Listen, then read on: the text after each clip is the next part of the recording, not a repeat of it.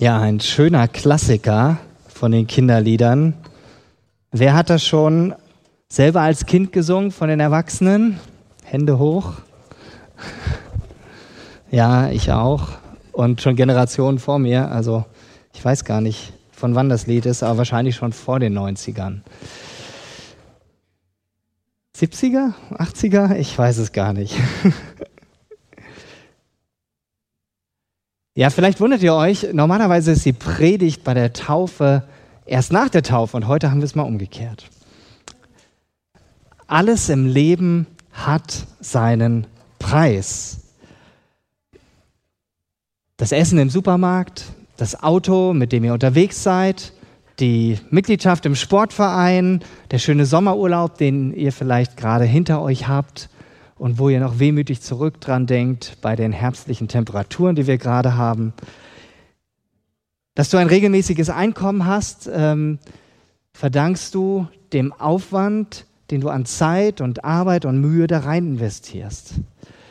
Der Preis für gute Noten ist die Zeit, die du fürs Lernen und Einüben aufbringst. Und eine gute Freundschaft, eine Ehe, eine Beziehung wird nur dadurch gut, indem du dich da rein investierst. Alles im Leben hat seinen Preis. Und mit dem Glauben an Gott ist es genauso. Dass du und ich mit Gott in Beziehung leben können, das hat einen extrem hohen Preis gekostet. Aber keiner von uns wäre imstande gewesen, diesen Preis jemals zu bezahlen. Und deshalb kam Jesus auf diese Welt, um durch seinen Tod am Kreuz für uns Menschen den Weg zu Gott frei zu machen und diesen Preis zu bezahlen. Und der Preis, den ihn das gekostet hat, war sein eigenes Leben. Seitdem können wir Menschen, du und ich, in einer echten Beziehung mit diesem Gott leben. Weil er ein für alle Mal diesen Preis bezahlt hat. Und jetzt könnte ich hier aufhören und sagen, okay, alles gut, wir müssen gar nichts machen, Gott liebt mich, ich bin safe, also lebe ich weiter wie bisher. Das Ticket ist gelöst. Aber das wäre nur die halbe Wahrheit. So leicht können wir es uns nicht machen. Sonst wären wir heute Morgen auch nicht hier und würden nicht gleich auch eure Taufe feiern, Luna und Smilla. Ja, es stimmt und es ist so wichtig. Jesus hat den Preis bezahlt. Er hat alles getan, damit wir in Verbindung mit Gott leben können. Aber diese Tatsache, die krempelt dein und mein Leben völlig um. Jesus ist nicht am Kreuz gestorben, um für uns einfach nur das Ticket in den Himmel zu sichern. Er sucht Menschen, die bereit sind, ihm nachzufolgen. Und Jesus nachzufolgen, das hat seinen Preis. Jesus hat nie verschwiegen, dass es uns etwas kosten wird, wenn wir ihm nachfolgen und dass wir die Kosten sogar überschlagen sollen. Er wollte nie einfach nur ein paar Fans haben, die ihm ein paar Likes geben, sondern nur echte Nachfolger. Und deshalb hat Jesus den vielen Menschen, die ihm hinterhergezogen sind, und das werden wahrscheinlich noch ein paar mehr gewesen sein, als heute Morgen hier versammelt sind, er hat ihnen ganz klar gesagt, was er sich unter Nachfolge vorstellt. Und die zwei Verse, sehr knackige Verse aus Lukas 9, 23 und 24, die möchte ich euch jetzt vorlesen. Jesus hat gesagt, wer mein Jünger sein will, darf nicht mehr sich selbst in den Mittelpunkt stellen, sondern muss sein Kreuz täglich auf sich nehmen und mir nachfolgen. Denn wer sich an sein Leben klammert, der wird es verlieren. Wer aber sein Leben für mich aufgibt, der wird es für immer gewinnen.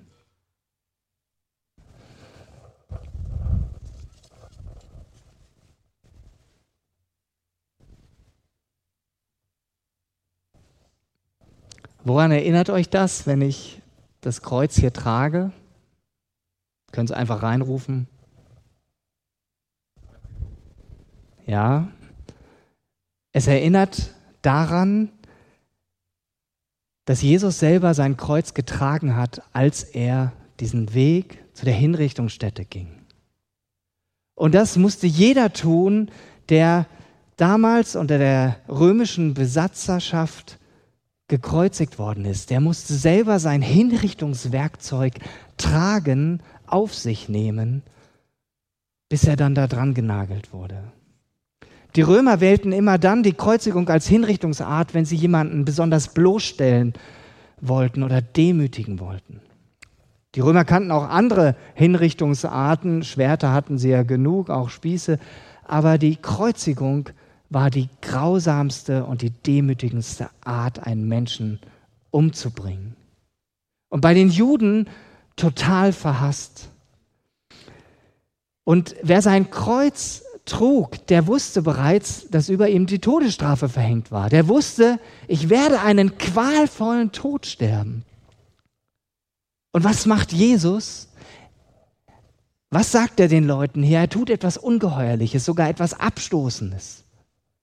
Als er sagt, wer mein Jünger sein will und der darf nicht mehr sich selbst in den Mittelpunkt stellen, sondern muss täglich sein Kreuz auf sich nehmen und mir nachfolgen. Als er das sagt, setzt er Jesus Nachfolge gleich mit der am meisten verhassten Todesstrafe, die von den römischen Herrschern angewandt wurde. Ziemlich unattraktiv, würde ich sagen. Hätte Jesus einen PR-Berater gehabt, der hätte ihn, der hätte alles probiert, um ihn davon abzubringen, diesen Vergleich zu wählen, dass man ihm nachfolgt. Aber nein, Jesus hat sich nicht davon abbringen lassen. Hätte Jesus nicht einen anderen Vergleich wählen können? Nein. Jesus wählt ganz klar diese eindeutigen Worte, um eine klare Botschaft zu senden. Und ich kann mir vorstellen, dass nach diesen Worten, die Jesus gesprochen hat, ganz viele von den Menschen nach Hause gegangen sind und gesagt haben, dieser Jesus, der ist doch nicht ganz richtig im Kopf. Das soll unser Retter sein, unser Messias? Nicht für mich. Dann gehe ich lieber. Das ist mir zu krass. Was meint Jesus denn genau, wenn er das so sagt? Wer mein Jünger sein will, der darf nicht mehr sich selbst in den Mittelpunkt stellen, sondern muss täglich sein Kreuz auf sich nehmen und mir nachfolgen. Kurz gesagt heißt es, dein und mein selbstbestimmtes Leben muss sterben, wenn du Jesus nachfolgen willst. Das ist der Preis, den wir bezahlen müssen, wenn du und ich Jesus nachfolgen wollen. Und es ist wichtig, dass wir verstehen, welche Auswirkungen das hat. Welche Folgen hat denn der Tod als solcher? Zunächst ganz einfach, wer tot ist, der kümmert sich nicht mehr darum, wie er aussieht. Ich vermute, dass, oder wer hat heute Morgen nicht in den Spiegel geschaut? Okay, eine ehrliche Meldung, danke Mats. Total gut. Ich vergesse das auch manchmal, ich werde dann von meiner Frau darauf hingewiesen. Ähm, der kümmert sich nicht mehr darum, wie er aussieht. Ja? Es ist ihm auch egal, was andere von ihm denken. Die Menschen um ihn herum, die verlieren ihre Ansprüche auf ihn. Wer tot ist, der bezahlt auch keine Schulden mehr zurück. Unser Rechtssystem, das gilt nur für Lebende, nicht für Tote. Wer tot ist, der lebt bezogen auf diese Welt sozusagen in einem rechtsfreien Raum. Wer tot ist, der verliert sogar alle seine Rechte unabhängig, ob ihm diese von außen auferlegt worden sind oder ob er sie sich selbst auferlegt hat.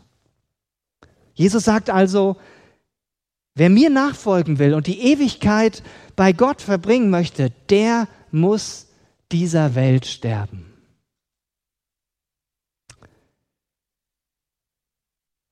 So, ich glaube, ich bin schon einen weiter hier.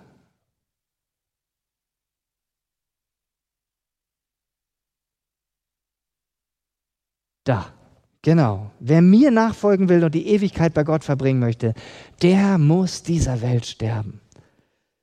So wie der Tod keine Macht mehr über Jesus hatte, nachdem Jesus am Kreuz gestorben war, nachdem er auferstanden war und wieder zu Gott erhöht wurde, so hat der Tod und die Sünde auch keine Macht mehr über mich. Und wer dieser Welt stirbt, der trennt sich von falschen Forderungen und Ansprüchen dieses Lebens und dieser Welt. Er trennt sich von seinem Ego. Der trennt sich von seiner Ich will immer im Mittelpunkt stehen Haltung. Der trennt sich von der in unserer Gesellschaft üblichen Denkweise, dass Spaß, eigene Bedürfnisbefriedigung, Selbstverwirklichung und jede Menge Likes das Wichtigste im Leben sind. Auf diesem Weg befinden sich leider sehr viele Menschen. Menschen, wo, von denen Jesus sagt, dass sie sich an ihr Leben klammern und es bedeutend machen wollen, aber sie werden es am Ende verlieren, sagt Jesus in Vers 24.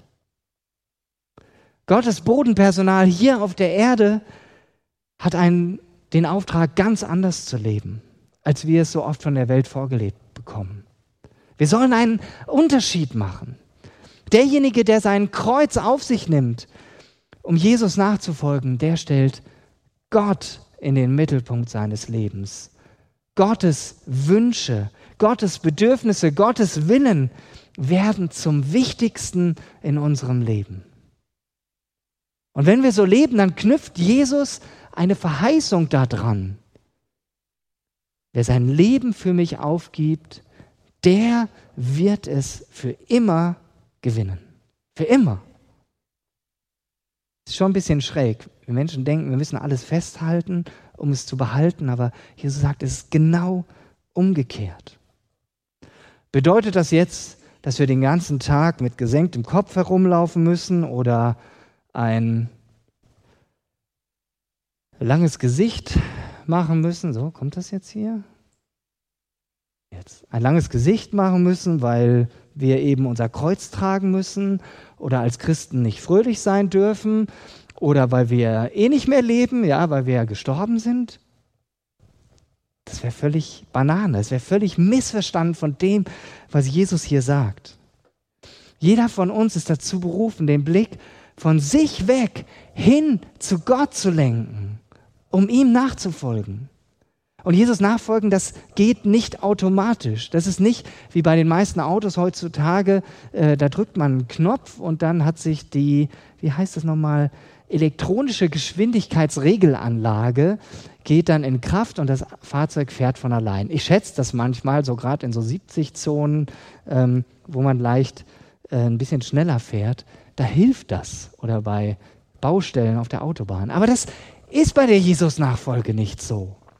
Und Luna und Smiller, wenn ihr denkt, wenn ihr jetzt gleich euch taufen lasst, mit eurer Taufe und eurer Entscheidung für Jesus, seid ihr jetzt safe für immer und alles läuft wie geschmiert. Einmal Jesu Nachfolgerin, immer Jesu Nachfolgerin. Ähm, möchte ich schon mal gleich vorwegnehmen. Nee, so einfach ist es auch nicht. Lass uns mal genau hinsehen, was Jesus hier sagt. Jesus spricht nämlich von einer aktiven Handlung. Eine aktive Handlung. Das Schlüsselwort hier heißt täglich. Denn wer täglich sein Kreuz auf sich nimmt, der entscheidet sich Tag für Tag für genau diesen Lebensweg. Der entscheidet sich nicht ein einziges Mal, jetzt wie ihr heute bei der Taufe dafür, Jesus nachfolgen zu wollen, sondern der richtet sein Leben jeden Tag neu an Jesus aus. Und das nicht aus Pflichtgefühl, sondern aus Hingabe. Nicht als Sklave, sondern als freier Mensch mit einem freien Willen, der freiwillig diese Entscheidung trifft, Gott mit seinem ganzen Leben zu dienen. Und hier ist der Schlüssel. Nachfolger Jesu sind seine Diener.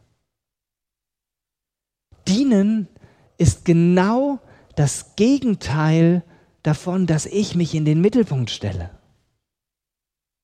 Wer sein Kreuz auf sich nimmt, jeden, will jeden Tag genau das tun, was Jesus von ihm möchte und was Jesus ihm zeigt.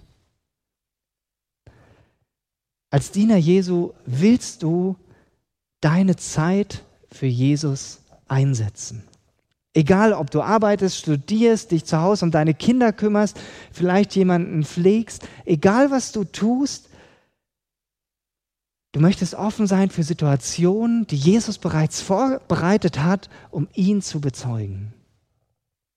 Als Diener Jesu willst du deine Finanzen ins Reich Gottes investieren.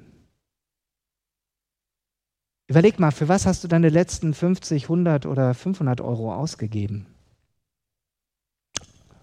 Du wirst es wahrscheinlich wissen. Ähm, jemand aus meiner letzten Gemeinde, die hat gesagt, wenn sie eine größere Ausgabe tätigt, überlegt sie, würde ich das gleiche Geld, wäre ich bereit, das, den gleichen Betrag auch zu spenden? Fand ich einen interessanten Gedanken. Aber ich will dir einfach den Gedanken mitgeben, überleg, wen du in der nächsten Zeit mal mit 50, 100 oder vielleicht auch 500 Euro unterstützen kannst, wen oder was. Vielleicht legt dir Jesus etwas aufs Herz und berührt dich da auch an deinem Geldbeutel. Als Diener Jesu bist du bereit zu vergeben. Du lässt nicht zu, dass sich Verletzungen in deinem Leben ansammeln, sondern bist ein Mensch, der anderen vergibt, was sie dir angetan haben, sei es durch Worte, durch Taten oder vielleicht durch Dinge, die diese Person hätte tun sollen. Als Diener Jesu willst du anderen Menschen eine Freude machen. Du liebst das. Du entdeckst, wie schön es ist, andere Menschen zu ermutigen und indem du Gutes nicht nur siehst, sondern dann auch benennst. Entgegen dem Trend, nichts gesagt ist gut gelobt, sondern im Gegenteil, du ertappst Menschen dabei, wie sie etwas gut machen und lobst sie dafür. Das ist eine Eigenschaft, die ich versuche zu lernen, dass ich bewusst wahrnehme, wo machen Menschen Dinge gut und das einfach auch zu benennen. Und ich merke, das macht nicht nur den Menschen Freude, sondern das löst auch was bei mir aus. Als Diener Jesu willst du ein gutes Vorbild für andere sein. Du lässt andere in dein Leben hineinschauen. Nein, da muss nicht alles perfekt sein. Jeder macht Fehler, auch Jesus Nachfolger. Aber wir können trotz Fehlern und Niederlagen glaubhaft Anteil leben, äh, geben an unserem Leben, wie Jesus in unserem ganz normalen Alltag mit uns geht, uns verändert, uns hilft in den kleinen und großen Herausforderungen. Und als Diener Jesu willst du als jemand bekannt sein, der Frieden stiftet, der bereit ist zu ermahnen, wo es nötig ist und bereit ist, Menschen anzuleiten und voranzugehen, so wie Jesus es dir zeigt. Ein Jesus-Nachfolger ist bereit, all diese Dinge zu tun und er tut sie nicht mit so einem langen Gesicht, wie ihr es gerade gesehen habt, sondern er tut es gerne. Er will das tun, er macht das freiwillig. Ein guter und treuer Diener, der will seine Aufgaben exzellent erfüllen. Und als so ein Diener sage ich nicht, oh, heute bleibe ich einfach mal im Bett liegen und ich schalte auf Durchzug, wenn Jesus mir was sagt und ich habe da keinen Bock drauf, denn Jesus sucht hingegebene Diener, die ihm gerne nachfolgen und gerne ihre Aufgaben tun. Aber was mache ich, wenn mir das dann doch passiert ist? Und das kennt wahrscheinlich jeder von uns. Ich kenne es auch von mir.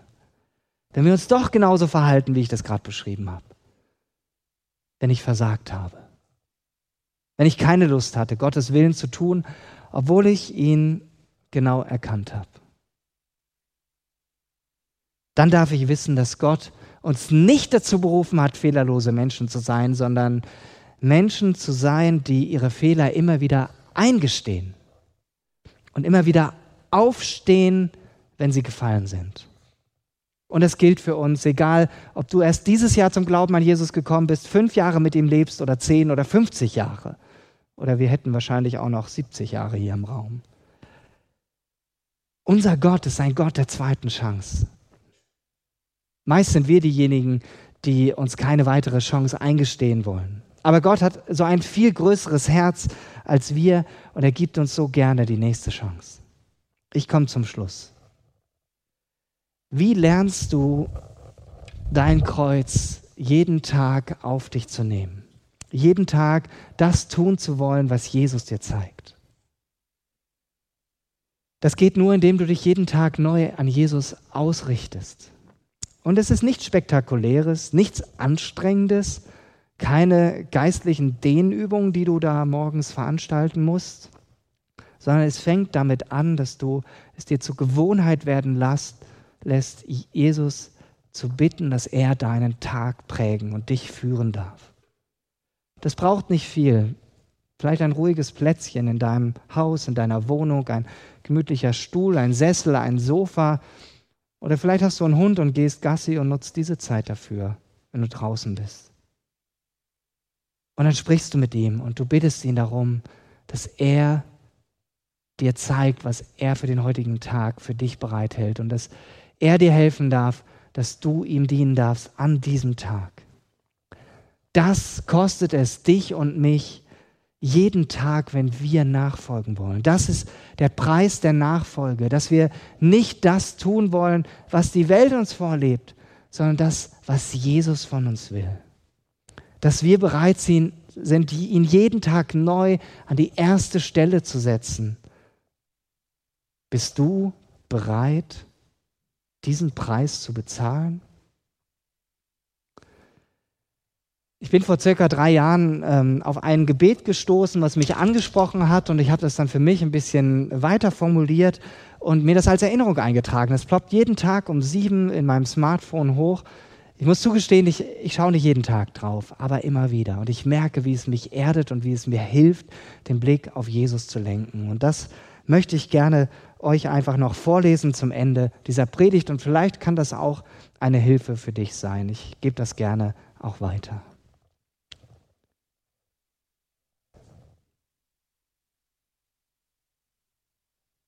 Oh, da kommt es.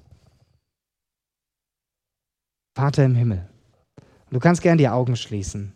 Ich danke dir für diesen Tag, den du gemacht hast und mir schenkst. Danke, dass du in Jesus, dass ich in Jesus dein Kind bin und dass du an meiner Seite gehst. Ich entscheide mich auch heute, in dir und deinem Wort zu bleiben und so direkt in deiner Nähe zu leben. Bitte vergib mir meine Schuld und zeige mir, wo ich noch gegen dich und deinen Willen lebe und handle. Erfülle mich mit deinem Heiligen Geist. Danke, dass du mich neu gemacht hast. Deshalb kleide ich mich ganz bewusst mit Liebe, Freude, Frieden, Geduld, Freundlichkeit, Güte, Treue, Nachsicht und Selbstbeherrschung. Gib mir Worte und Formulierungen, die dich ehren und den Mut, über dich zu reden und dich zu bezeugen. Lass mich deine Wunder sehen und erleben. Lass nichts unsere Verbindung stören und gib mir Einblick in deine Pläne. Dein Wille geschehe, dein Reich komme, auch an diesem Tag. Danke, dass du mich liebst und danke, dass du jeden Menschen liebst, dem ich heute begegne.